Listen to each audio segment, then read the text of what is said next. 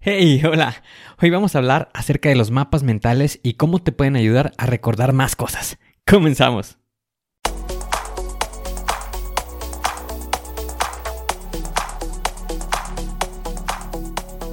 Bienvenido a Planea y Organiza.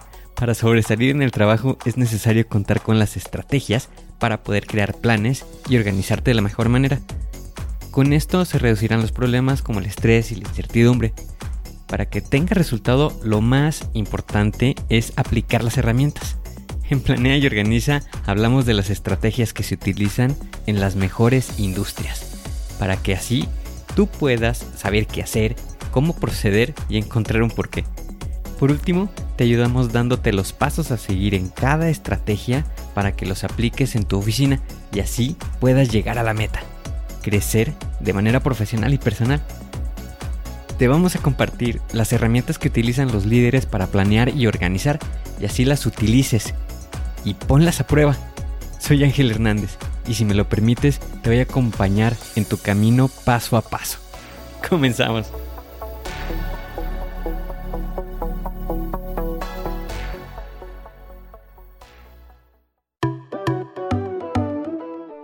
En ocasiones tenemos problemas para recordar algunas cosas y esto no es nada malo, es relativamente normal. Y esto se debe a que el cerebro busca de alguna manera ahorrar espacio de almacenamiento. Sin embargo, buscamos una herramienta que nos pueda ayudar a estar recordando más cosas. Porque si no, estamos perdiendo tiempo y energía en, digamos, volver a leer algo, a revisar un material que ya habíamos revisado. Y comprendo ese sentimiento porque al realizar la actividad nuevamente, pues hasta llega a ser algo frustrante. Y uno se empieza a estresar y también empieza a dudar de uno mismo. Y esto lo que conlleva pues es que se pierdan oportunidades de crecimiento. Para evitar estos problemas nos podemos apoyar de la elaboración de los mapas mentales. Te voy a compartir una estrategia para que puedas irlos desarrollando cada vez que los necesites. El paso número uno es tener la idea principal o la actividad principal que se va a desarrollar. Como paso número 2 es ir definiendo los temas correspondientes alrededor de la idea principal. Esto significa hacer un subnivel, un nivel 2 que está ligado a la idea principal. Para el punto número 3 es el desarrollo ya de algunos conceptos correspondientes a los temas que ya estuvimos definiendo previamente. Y el paso número 4 te puedes apoyar de algunas imágenes o definiciones más detalladas de cada uno de los conceptos. Toda esta información vela desglosando en un diagrama, que puede ser tan sencillo como elaborarlo con un lápiz y una hoja.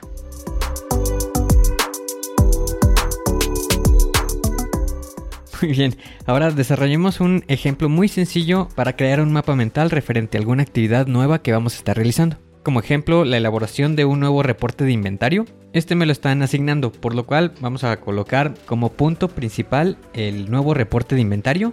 Este corresponde al paso número 1. Como paso número 2, los temas que están relacionados. En este caso, voy a estar colocando a quién voy a estar mostrando este reporte.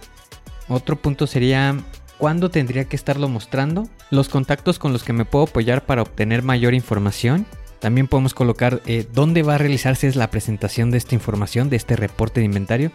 Y también vamos a colocar en qué formato lo vamos a estar mostrando. Aquí ya tenemos el nivel 1, que es la idea principal, que es el nuevo reporte de inventario, y también el nivel 2, los temas relacionados. Pasando al nivel número 3, vamos a irnos en cada una de las ramificaciones que se están desarrollando. En este caso, para el que tenemos el nivel 2, que corresponde a quién, en este caso es mostrar el reporte a los gerentes y supervisores que estén asignados. En la siguiente línea, que corresponde a cuándo, es investigar acerca de los tiempos a los que voy a estar realizando las actividades. Por ejemplo, digamos, el tiempo para hacer la presentación. Digamos que puedo tener aquí una hora diaria para estarla elaborando. En el tiempo disponible es cuándo se va a realizar la presentación, digamos, no sé, de una semana después o un mes después. Y también podemos definir el tiempo de presentación. Digamos que voy a tener la capacidad de mostrar la información en 45 minutos o una hora.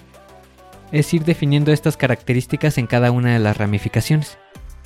También en la rama de contactos de qué personal me puedo apoyar para obtener la información. ¿Quién pudiera ser el encargado del proceso que voy a estar revisando? En este caso de los inventarios, ¿con quién me puedo acercar para obtener la información? ¿O en qué área?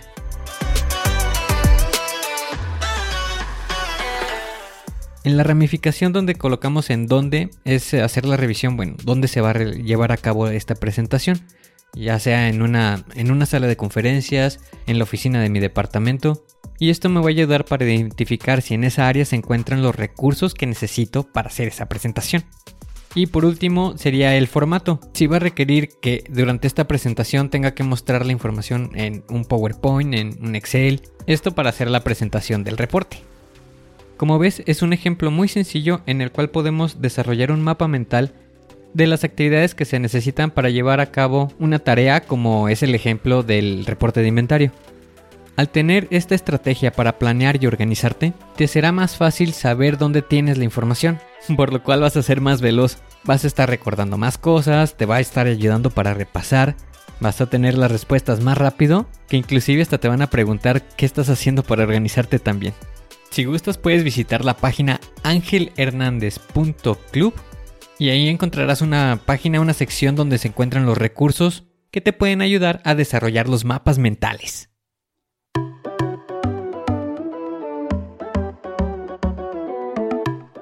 Hoy tienes la oportunidad de hacer un plan y de organizarte de una mejor manera para crecer y ser mejor.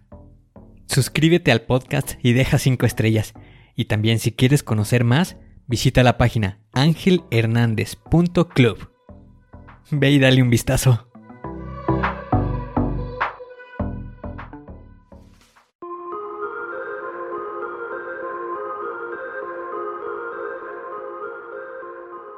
¿Y ahora qué sigue? ¿Cuál es el siguiente paso que tienes que dar?